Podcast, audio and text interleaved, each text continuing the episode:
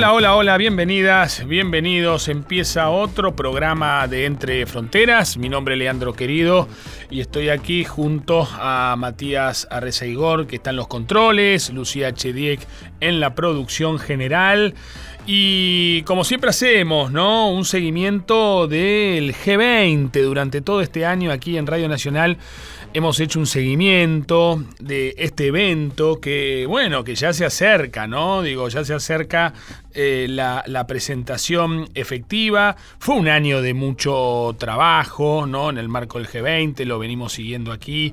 Eh, siempre eh, comentamos que esta plataforma nació en 1999 como una reunión técnica de ministros de finanzas y presidentes de bancos centrales y que luego en la crisis económica del 2008 se convirtió en lo que es hoy, ¿eh? un espacio muy importante de discusión, de toma de decisiones, en la que participan los máximos líderes del mundo eh, y que representan a las economías más potentes ¿eh? del planeta. Estamos hablando de una economía o de la sumatoria de esas economías representan ni más ni menos que el 85% del Producto eh, Bruto Global, dos tercios de la población mundial y el 75% del comercio internacional. Por lo tanto, es muy importante eh, lo que se viene aquí en Buenos Aires para eh, el día 30 de noviembre, para el primero de diciembre, porque la ciudad va a recibir a los principales líderes del mundo. Pero siempre, eh, para empezar, les agradecemos por formar parte del club de Entre Fronteras. Un gran saludo a toda la gente de Viedma, de Mendoza, de Formosa, Santa Fe, Puerto Iguazú, Santiago del Estero, Tartagal, Resistencia, Neuquén, Chosmalal, Concepción del Uruguay, San Rafael, Calafate, Catamarca, Zapala, a todos los amigos y a las amigas de la provincia de Buenos Aires y a los de la ciudad autónoma de Buenos Aires que lamentablemente eh, si viven por el centro, ¿no? Este, van a, tener eh, algunas dificultades en cuanto a, cuestiones relacionadas con el tránsito y, y, y obviamente el movimiento, ¿no? Digo, bueno, en realidad situaciones que eh, los porteños estamos un poco acostumbrados a vivir, ¿no? Todos los días todos los días de la semana en el centro siempre hay algún tipo de eh, problema, este, movilización, piquete, etcétera.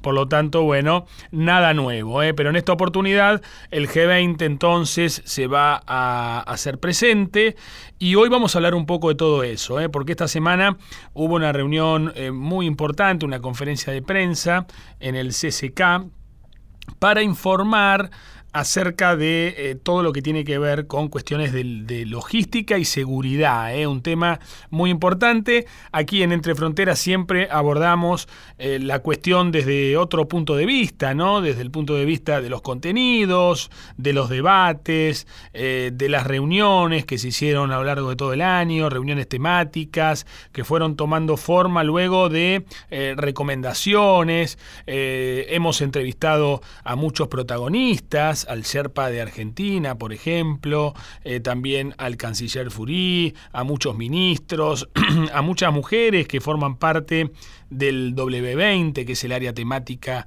que se ocupa justamente de la problemática de la mujer, también todo lo que tiene que ver con sociedad, que por primera vez empezó a, discutirse eh, eh, en, esta plataforma, era un tema que generalmente estaba, se dejaba de lado, se dejaba de lado no, no, no, no por casualidad, ¿no? teniendo en cuenta que eh, estos países que conforman el G20, bueno, tienen sistemas políticos muy distintos, algunos son democracias avanzadas y otros son regímenes este, autoritarios o totalitarios, ¿no? Eh, es decir, la cuestión política va por un lado, la cuestión económica por el otro, y sin embargo se logró eh, discutir algunas cuestiones que hacen a la perspectiva de la, de la sociedad civil, ¿no? por lo tanto, ahora nos vamos a ocupar en este programa un poco de todo lo que tiene que ver con seguridad. ¿eh? Vamos a, sacar las conclusiones de, lo que fue esa conferencia de prensa en donde participó eh, el ministro de Cultura, Hernán Lombardi, y la ministra de Seguridad, Patricia Bullrich, además de otros funcionarios del gobierno eh, de la ciudad. Por lo tanto, si te parece, primero vamos al panorama regional de noticias. Panorama regional de noticias.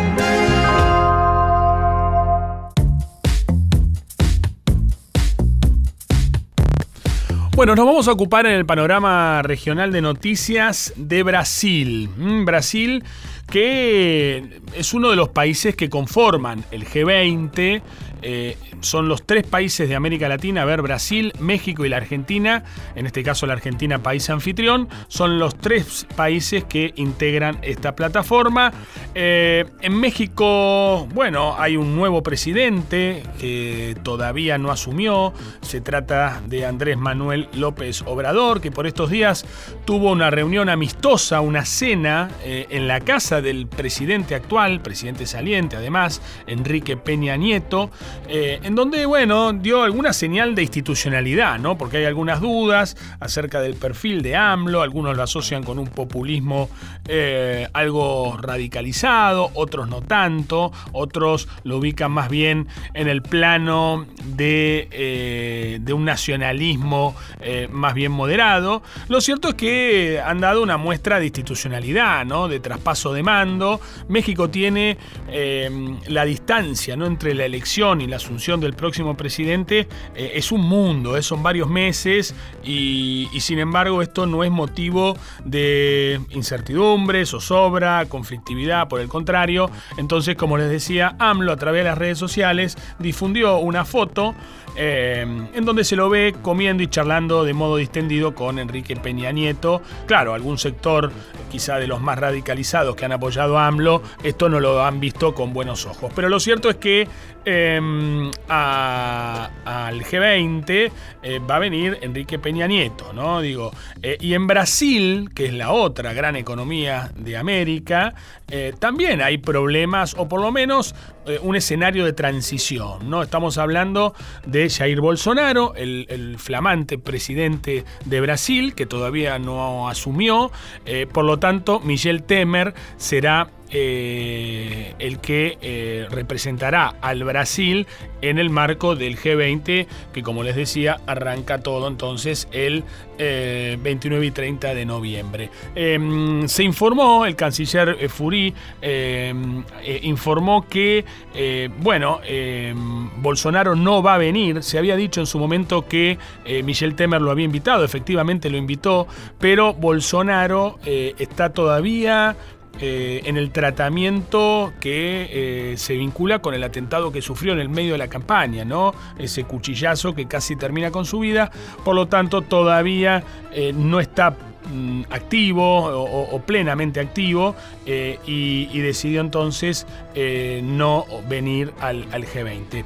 Igualmente, lo que está haciendo Bolsonaro es empezar a definir a su, a su gabinete y, ahora, por ahora, eh, han confirmado a ocho ministros, de los cuales eh, dos eh, son militares.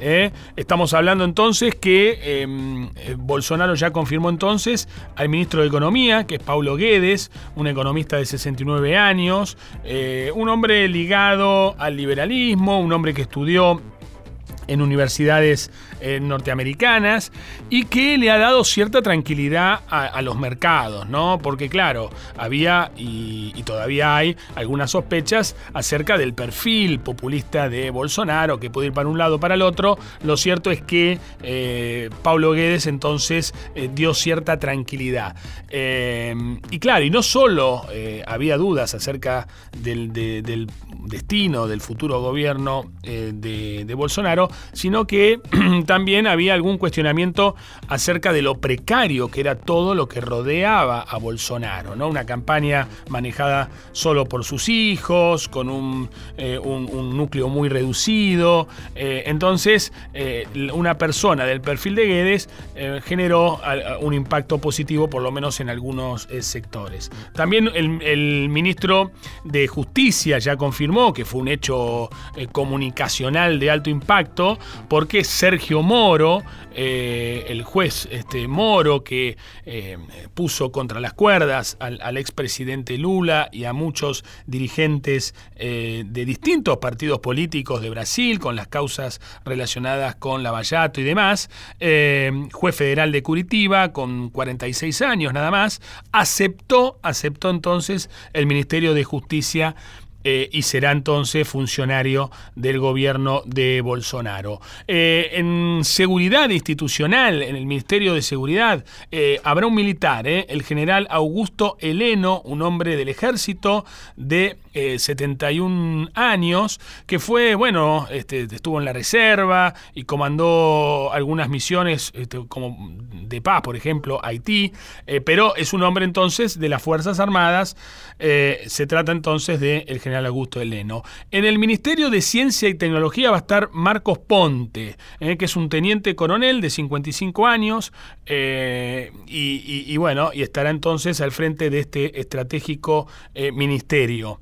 habrá una mujer al frente del Ministerio de Agricultura, se trata de Teresa Cristina, que es ingeniera agrónoma y, y, actual presidente del el Frente Parlamentario Agropecuario ¿no?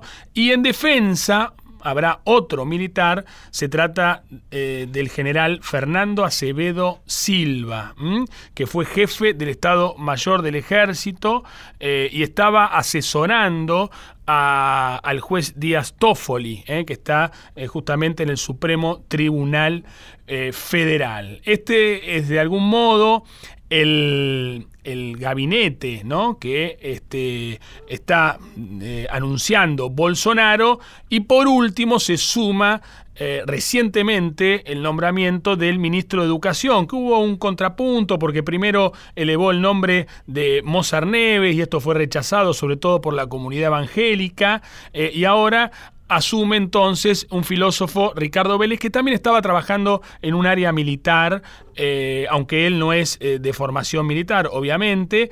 Y, acá va a haber que eh, prestar particular atención porque Bolsonaro se comprometió en la campaña a sacar la política partidaria de eh, la educación universitaria, media y primaria, ¿no? Este, y esto es algo que generó mucha polémica en medio de, la campaña y entonces eh, la tarea este, a cargo ¿no? de esta iniciativa tan polémica es de eh, Ricardo Vélez, la última, el, el, último anuncio que ha hecho Bolsonaro. Por lo tanto, Brasil ya tiene un nuevo ministerio. Escucha Entre Fronteras, modo G20.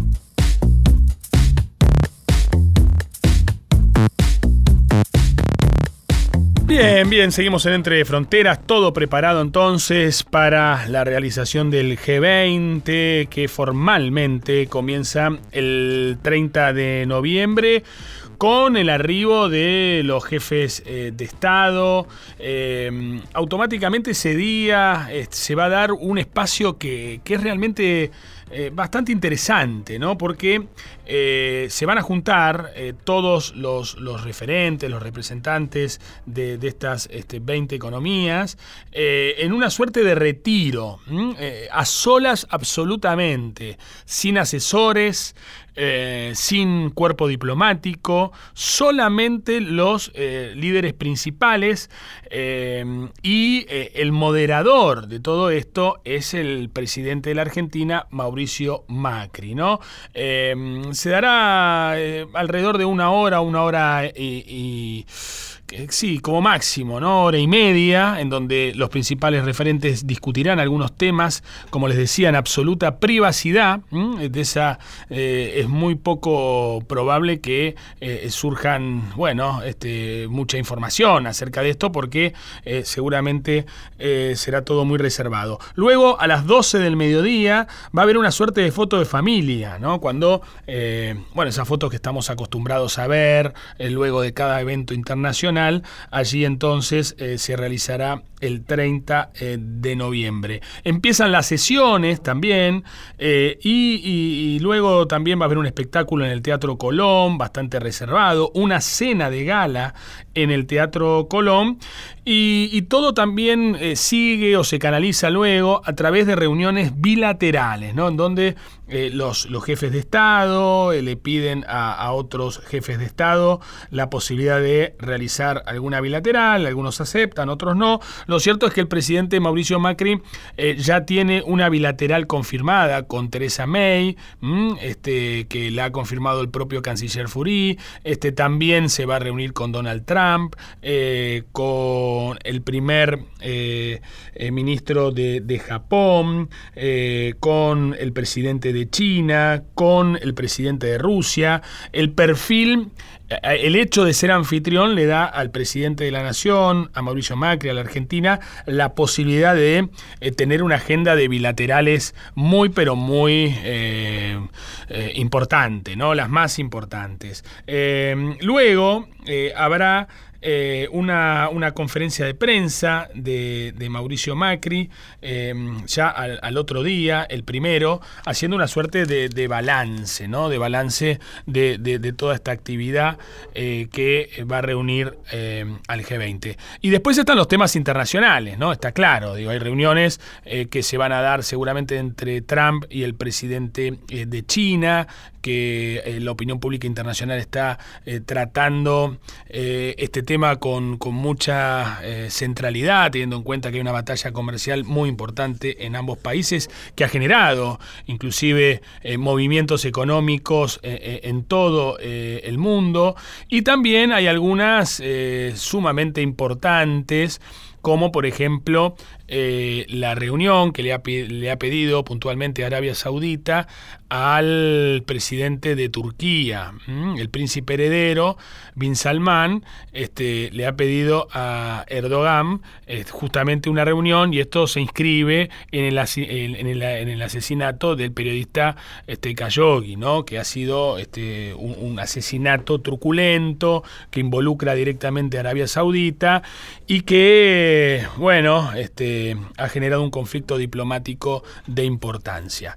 Eh, pero vamos ahora a, rescatar un poco los sonidos, eh, los audios de, esta actividad, esta conferencia de prensa que se hizo en el CCK esta semana, en donde participamos nosotros eh, en representación de Radio Nacional y que nos vamos metiendo en tema acerca de cuestiones que tienen que ver con la logística y la seguridad. ¿no? En primer lugar, vamos a escuchar a Hernán Lombardi, ministro de Cultura, que en realidad lo que hace es enmarcar un poco el G20, ¿no? y él eh, lo ubica, ubica esta actividad como una de las actividades organizadas por el país de las más importantes, pero ya desde el punto de vista histórico, ¿eh? no de los últimos 10 años, 20, sino que hace un balance ya a, gran escala y pondera ¿eh? la organización de este evento. Entonces, Lombardi en Entre Fronteras. Ahora llegamos al último punto, que es la reunión de ministros de Finanzas, 27, 28, 29 de noviembre, y por supuesto la cumbre de líderes,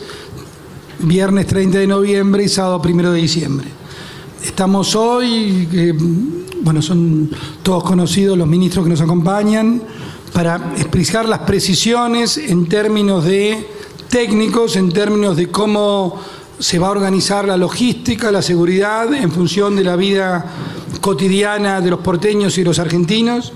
Quiero remarcar que este es uno de los eventos más importantes de la historia argentina. La Argentina no tuvo un desafío organizacional semejante, probablemente solamente en los fastos del centenario en 1910, pero evidentemente era otra época.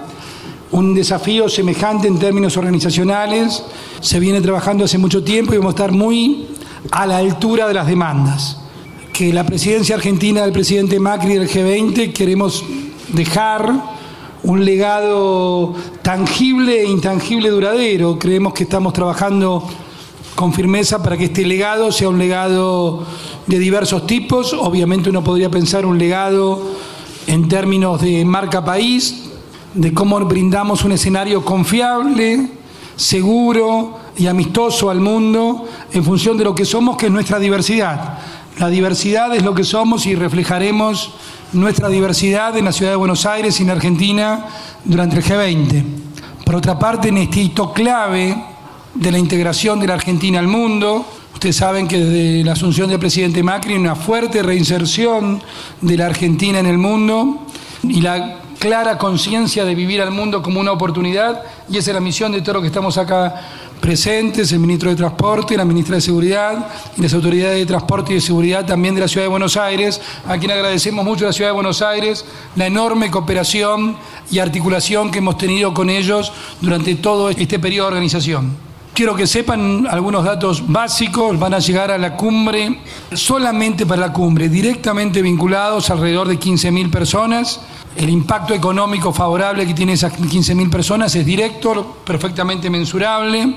Tenemos acreditados al día de hoy, hoy a las 24 cierra la acreditación de periodistas, pero tenemos acreditados más de 3.000 periodistas Imagínense lo que esto significa en términos de reflejo de lo que es la Argentina en el mundo, de la proyección de lo que significa la Argentina en el mundo.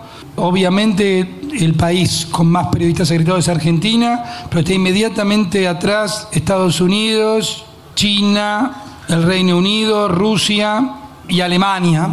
Tiene mucho que ver tanto con la presencia de Alemania y Japón, como ustedes, ustedes saben, la Troika la integran la presidenta salienta, que fue la, canciller Merkel, el presidente Macri y el que entra, que es el primer ministro Abe. Por lo tanto, al final del G20 nosotros entregaremos el presidente Macri al primer ministro Abe como presidiendo la nueva troika por ser la sede entrante. Con respecto a medios nomás, para que ustedes sepan, hay más de 1.600 periodistas de televisión acreditados, más de 450 agencias de noticias, más de 150 de medios gráficos y más de 200 de medios online. Quiere decir que la capacidad absoluta y el desafío de todos los que vengan en Argentina. No hay un evento en la historia argentina, ni siquiera el Mundial de Fútbol del 78, que se asemeje a la presencia de medios extranjeros en Argentina. Por lo tanto, toda esta organización queremos que se refleje claramente como un símbolo de la marca país y lo que significamos los argentinos en el mundo. Estamos orgullosos, confiados en que tengamos una cumbre diversa, donde obviamente los líderes van a expresar sus opiniones, donde tratemos de perturbar lo menos posible la vida de los ciudadanos, pero evidentemente va a ser perturbada por este fuerte movimiento de seguridad que ustedes imaginan que tiene esto, y confiados en que la organización, como lo hemos probado los argentinos cada vez que nos ponemos una meta, esté a la altura de las circunstancias.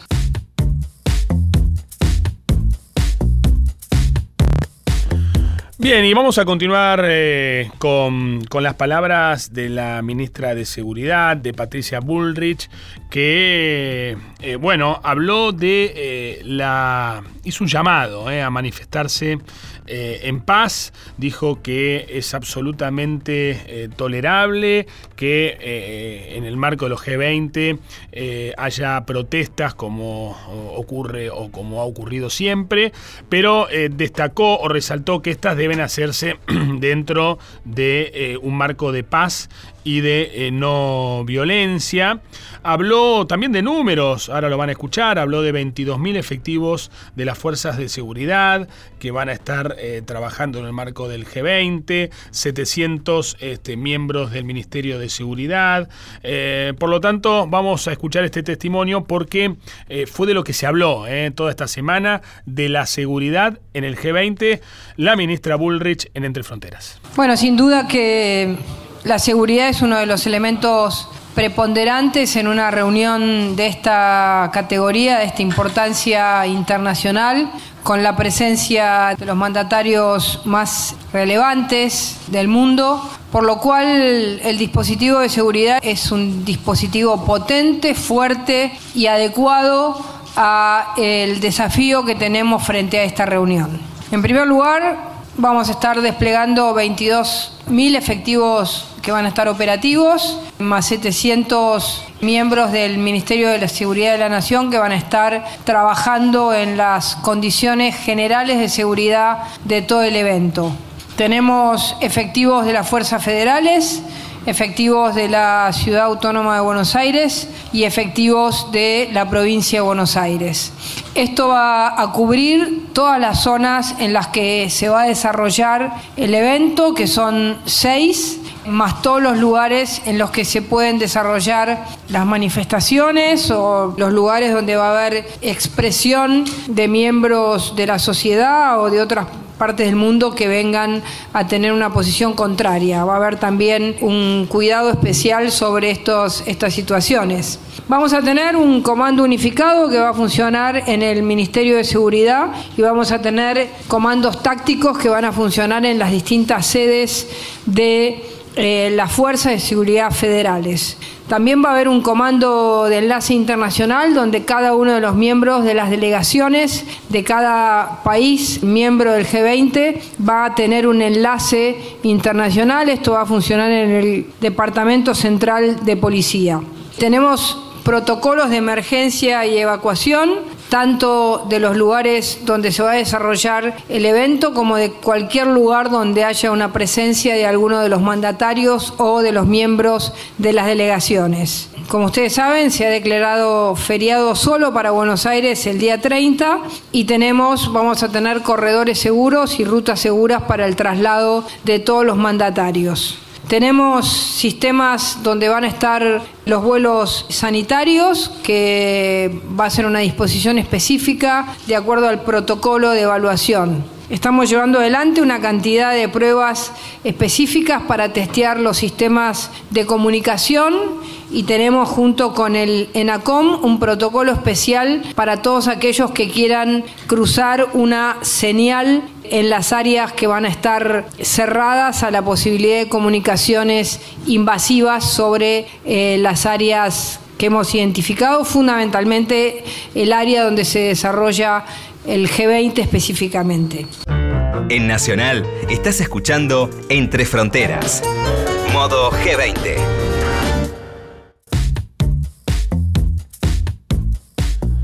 Bien, se nos fue otro programa de Entre Fronteras, eh, el último antes de eh, el inicio formal del G20. Hemos escuchado en el día de hoy a muchos este, protagonistas. El programa que viene, bueno, ya nos vamos a ocupar de lleno eh, con todo lo que deje formalmente eh, la reunión de los principales eh, líderes del mundo. Gracias Matías Arrecegor, gracias Lucía Chediek, gracias a vos. Si te parece, nos reencontramos la semana que viene. Chao.